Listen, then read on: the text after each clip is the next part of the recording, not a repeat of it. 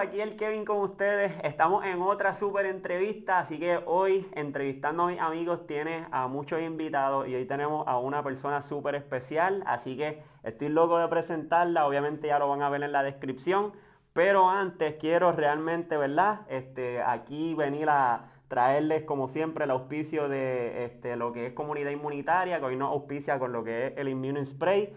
Así que ya ustedes saben que siempre utilizamos esto, ¿verdad? Para cuidarnos y protegernos, ¿verdad? Contra todos los virus y bacterias que hay.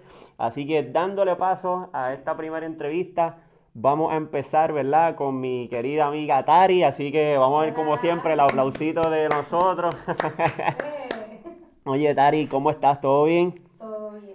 Oye, es un placer tenerte con nosotros aquí. Realmente, ¿verdad? Como digo, esto es bienvenida entrevistando a mis amigos entrevistando a mis amigos, como estábamos hablando ahorita fuera de cámara, es un concepto realmente para darle exposición a ustedes y a personas que realmente están en el desarrollo de, ¿verdad? Unos ideales y muchas ideas y cositas que pues van a brindarle fruto a esa persona que está consumiendo afuera, ¿verdad? Todos estos contenidos.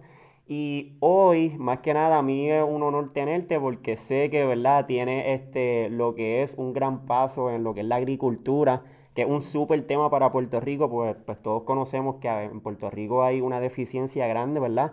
Con las personas de la agricultura, porque pues como que está bien raro que las personas no quieran trabajar en la tierra y es algo que, yo sé que tú nos vas a traer ahora, que es sumamente gratificante.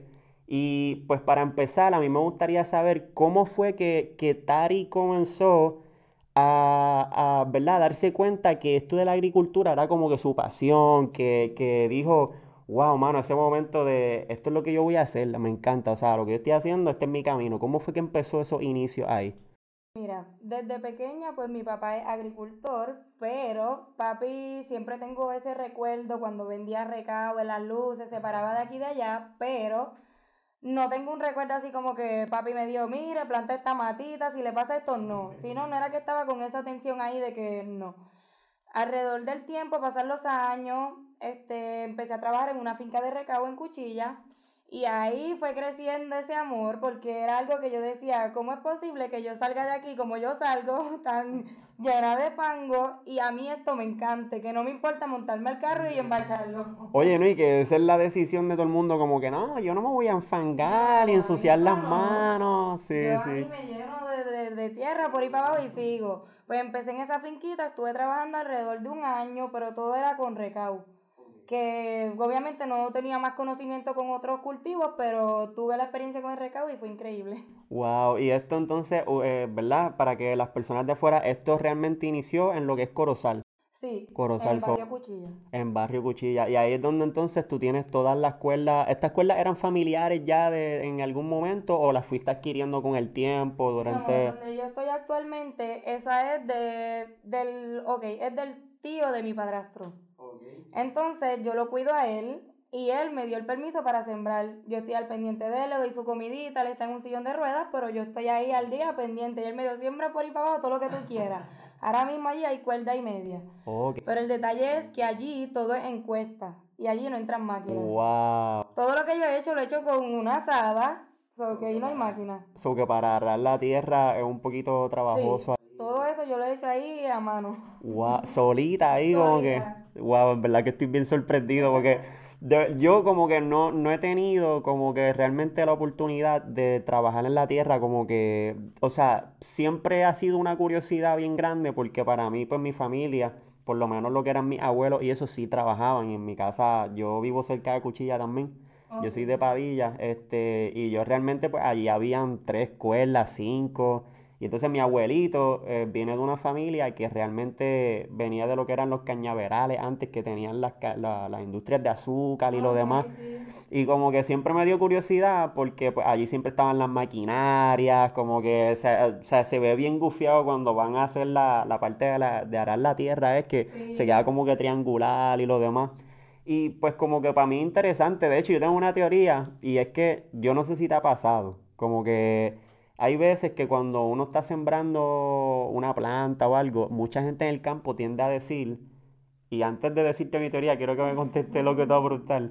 Hay mucha gente que dice que cuando uno le habla a las plantas, como que tienden a crecer más fuerte. ¿Eso te ha pasado? de verdad.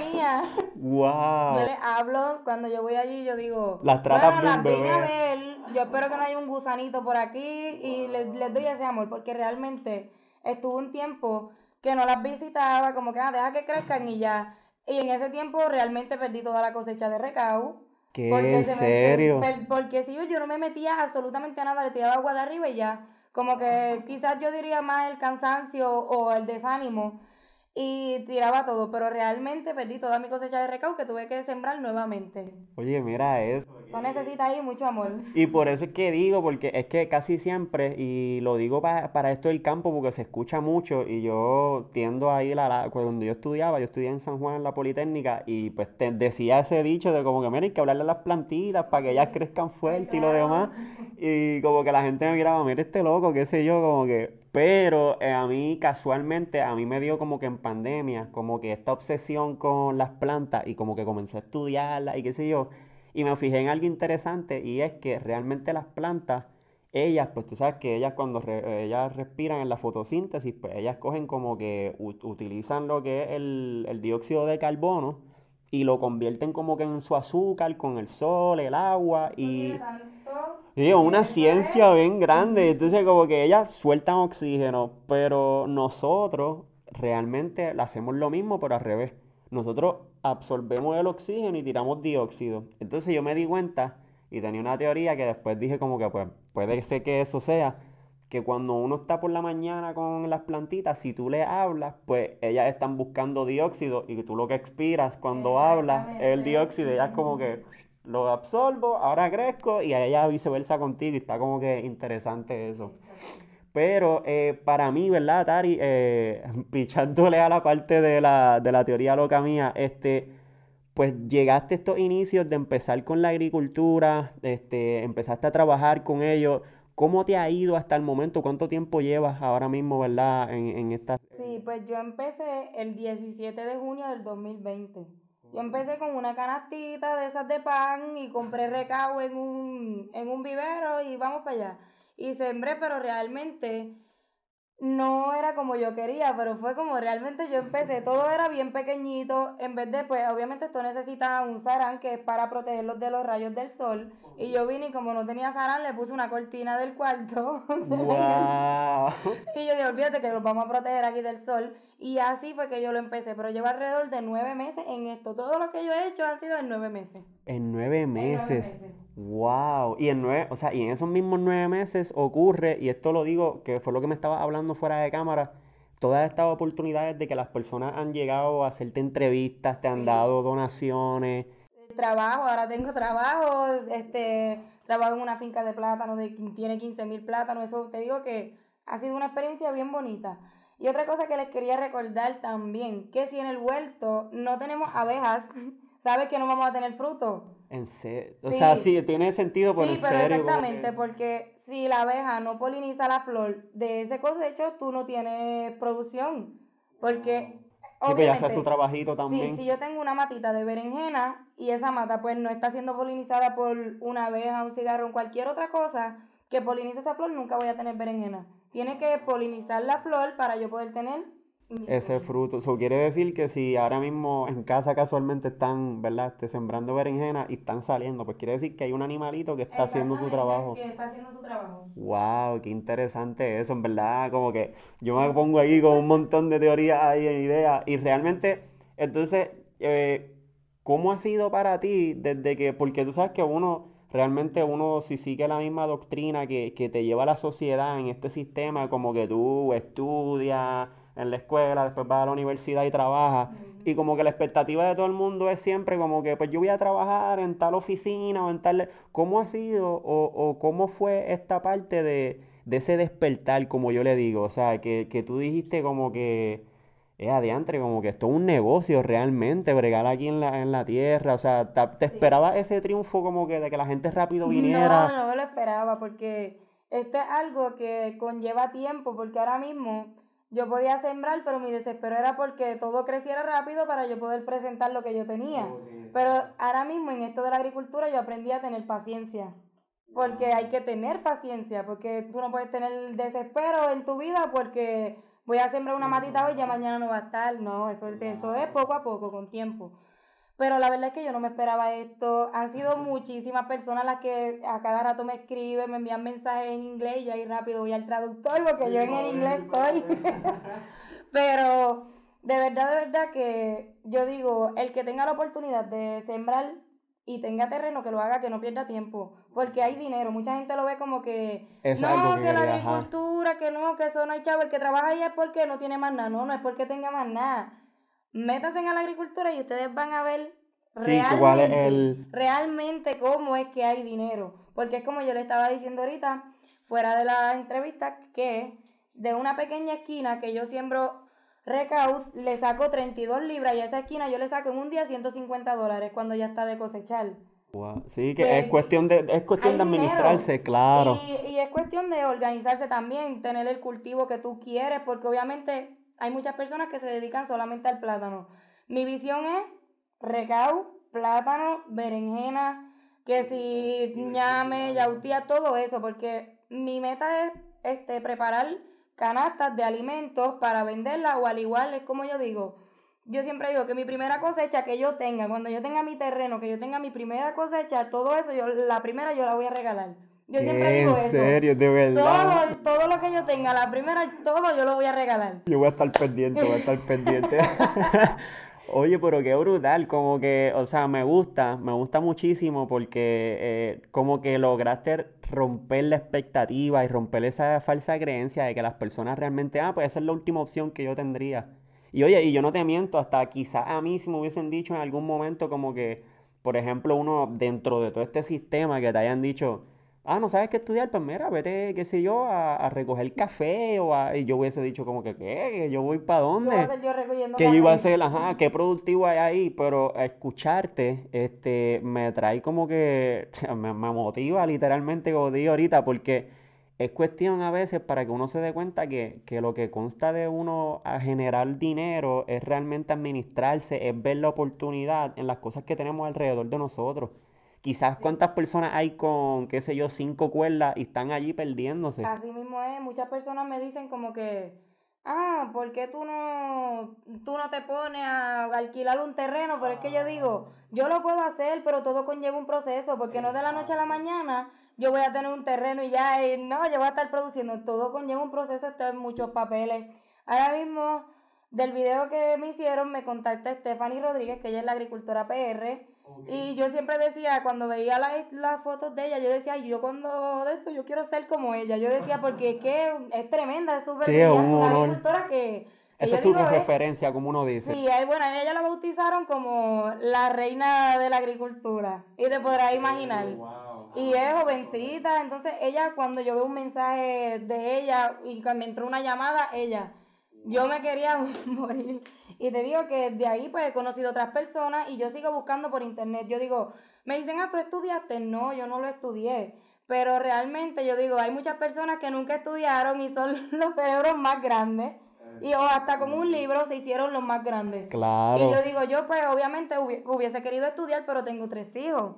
que, hace un poco más complicado. Y yo digo, yo para mis hijos, yo, yo lo doy todo. Yo prefiero trabajar y fastidiarme ahora que en un futuro lo puedo estudiar, si lo puedo estudiar lo estudié o quizás en un futuro tengo más conocimiento del que tengo ahora y no tengo ni que estudiar. No, y, y e, esa es otra falsa creencia que a veces muchas personas hasta tienden a decir que a lo mejor, ah, yo no voy a ser exitoso porque tal vez yo no estudié, yo no fui a una universidad. Oye, hay miles de personas y de hecho yo tuve una entrevista hace poco con una persona que tampoco estudió y si tú supieras, o sea, tiene el mismo éxito que tú estás teniendo hoy sí te digo que a nadie, porque ni siquiera, por lo menos a mí que yo estudié, se le hace fácil. No está escrito en una piedra que tu éxito va a estar denominado porque fuiste a la universidad y tuviste un bachillerato, jamás. Yo, yo pienso realmente que personas como tú, personas como la que entrevisté, que Adrián, eh, ellos han puesto realmente ustedes como que el, el, fruto de lo que trae el esfuerzo, que es lo que cada uno debe de hacer, que a veces a muchos se le olvida cuando van a una universidad y dicen, ah, aquí yo voy a esperar por este papel y ya. Y ya teniendo el papel, pues se echan para atrás. ¿Y qué pasa? Entran las depresiones, no consigo trabajo, no busco la oportunidad. Y a lo mejor quizás la oportunidad está hasta en un terreno, en un terreno que tienen en su casa y los papás allí. Y no se dan cuenta. Y ahora yo te digo, como que se hace difícil como que no sé si lo, si lo, si verdad, cuando tú vas a cultivar, tú tienes que mirar la tierra como tal, como que decir, mira, este tipo de tierra es mejor para este fruto, por ejemplo, aquí se da mejor esto. Este, al, pues un ejemplo, ahora mismo yo voy a alquilar una finca, a esa finca pues le tienen que hacer un estudio de suelo, porque hay terrenos que te los quieren alquilar o vender y tú los ves como que, wow, este terreno está barato, lo voy a comprar, pero no te sirve para sembrar. Porque es un terreno que quizás le tiraron herbicida en un tiempo para matar todo el pasto y para tú poder sembrar en un terreno que tú tiraste herbicida tienes que esperar años. Porque si no, tú no vas a tener... Si es como un terreno como, como, como con cáncer, como uno dice, ya está literalmente. No vas a tener un terreno fértil. Tiene que ser un terreno fértil. Eso conlleva de mucho. Ahora mismo el que yo siembro es bien fértil. Porque me dicen que en ese tiempo había muchos caballos en esa área. O sea, el, el excremento del caballo, pues eso es Sí, como abono. abono, exacto. y ahí todo se me da. Ahí todo el mundo me dice, ¿Tú, tú tienes una mano, realmente sí tengo la mano, pero todo lo que yo siembro sale. Wow, y es la importancia, por eso es que pregunto, porque está, o sea, a veces, a veces también como que uno piensa, eso es tan fácil como tirar una semilla y ya, y, la, y le echo agua y se dio. No, no, no. Wow, qué brutal. So que en verdad la fertilidad del terreno entonces es como una de las cosas más esenciales, yo diría, como que para si no vas a preparar como que un ejemplo, este, vamos a ponerle un, como si fuera un zafacón, pero los que están ya cerrados, llenos de agua, que tú vayas a preparar algún invento con eso, está bien, pero tú también tienes que tener un sistema de agua. Hay muchas fincas que te las alquilan y tienen... Sí, como que el sistema de, agua y cosas así, pues tú preparas todo ese sistema luego. Pero que esto te digo que esto es... Un proceso, poco a poco. Sí, poco a poco que yo no me mando, pero sí sigo intentando hasta llegar donde quiero. Sí, hasta llegar. Oye, ¿no? Y que, y que como te digo, nueve meses este, es bien como un corto plazo para todas las oportunidades que has tenido y literalmente, o sea, a mí me sorprendió mucho. Ay, mira para allá, me, me viro yo aquí toda la mascarilla. Este, a mí me sorprendió mucho porque yo te vi en lo que es la entrevista de Kenneth, que de verdad sumamente brutal y pues logré ver parte del terreno. Y pues de verdad sorprende muchísimo, como digo, porque es que como de nuevo, hay tantas falsas expectativas que uno tiene, que uno como que dice, coño, mano, este, ¿dónde está el éxito? ¿Cómo puedo? y, está al alcance de muchas cosas. Y este, ¿a dónde, a dónde Tari se quiere dirigir luego de, de estos nueve meses con estos proyectos? ¿Cómo tú te ves? Como que, porque ahora mismo tienes un potencial increíble, como que... Todas las mañanas que me levanto, yo le pido a Dios, yo digo, Dios mío, yo quiero un terreno ya, porque yo, yo digo, yo quiero cuando tengo un terreno, quiero un terreno plano, porque ahora mismo yo estoy en cuesta y sé lo sacrificado que es, porque obviamente ahora mismo yo también salí con esclerosis, tengo la espalda con desviación, entonces yo digo, no me puedo explotar trabajando en cuestión de seguir trabajando este terreno porque es cuesta. Y obviamente no voy a poder seguir haciendo lo que es mi sueño, lo que a mí me gusta. Claro. Y yo digo, pues ya en, en, una visión más allá, yo me veo, yo digo, me levanto, tengo mi casa aquí mismo, el terreno ahí, salí, me voy para la finca a trabajar. Yo digo, yo quiero algo no tan exagerado, porque yo digo, yo no quiero algo gigante que me den como un ejemplo 15 cuerdas, no. Yo te digo, la realidad yo me conformo. La realidad máximo con, con tres cuerditas, fácil. yo digo, yo puedo empezar y arrancar y con lo que yo tire a producir yo voy a llegar lejos, pero acuérdense que la primera va a ser regalada. Esa, es, la que, esa es la que hay que esperar. Regalada. Pero ya próximamente de eso, pues quiero preparar cajitas de alimentos, ir y, y venderlas, mover. Y otra cosa que no puede faltar es mi sofrito. Ah, eso, lo vi, es cierto, el sofrito. Es un palo, ese sofrito digo que ha sido un éxito. Todos los clientes que tengo y los nuevos, te digo que eso es ahí fiel. Me llaman, mira, se me acabó el sofrito, no he cocinado, llevo una semana sin cocinar porque sin ese sofrito yo no cocino. Es, es la magia, la magia. Y ya pues con eso también pues tengo un buen... Oye, y para ese sofrito tú, tú, o sea, siembras obviamente todos esos frutos y tú coges uno a uno y haces toda la... De ahí yo saco solamente, yo te podría decir que lo único que no tengo en el huerto sería ajo y cebolla, que ahora mismo sembré cebolla, pero están en proceso. Pero el, ¿cómo te explico? El proceso es heavy. Me, normal me puso nervioso. en los controles, chicos, ¿qué está pasando? Es que, o sea, normal está detrás acá en los controles que el que no, oye, hay que darle el auspicio, espérate nosotros estamos siendo, ¿verdad? Producidos por Normal Photography, no lo dije al principio, si no me apagan la cámara, ¿ok? Este, oye, Tari, quería... Yo no nos cancelan todo, ¿sabes? Oye, vinimos combinados, como que Sí, camisitas negras, Sí, coño, estuvo súper. Este, como que lo que estás diciendo es súper interesante porque yo creo que a veces este, es como, o sea, no sé por qué tengo esta línea de que a veces veo que, que puedes tener hasta el potencial de hacer como hizo Chef Piñero en algún momento, que él tiene hasta como que sus líneas de diferentes, sí, de los ajos, wow, mano. en mente ahí que es como mi jefa me dijo ahora.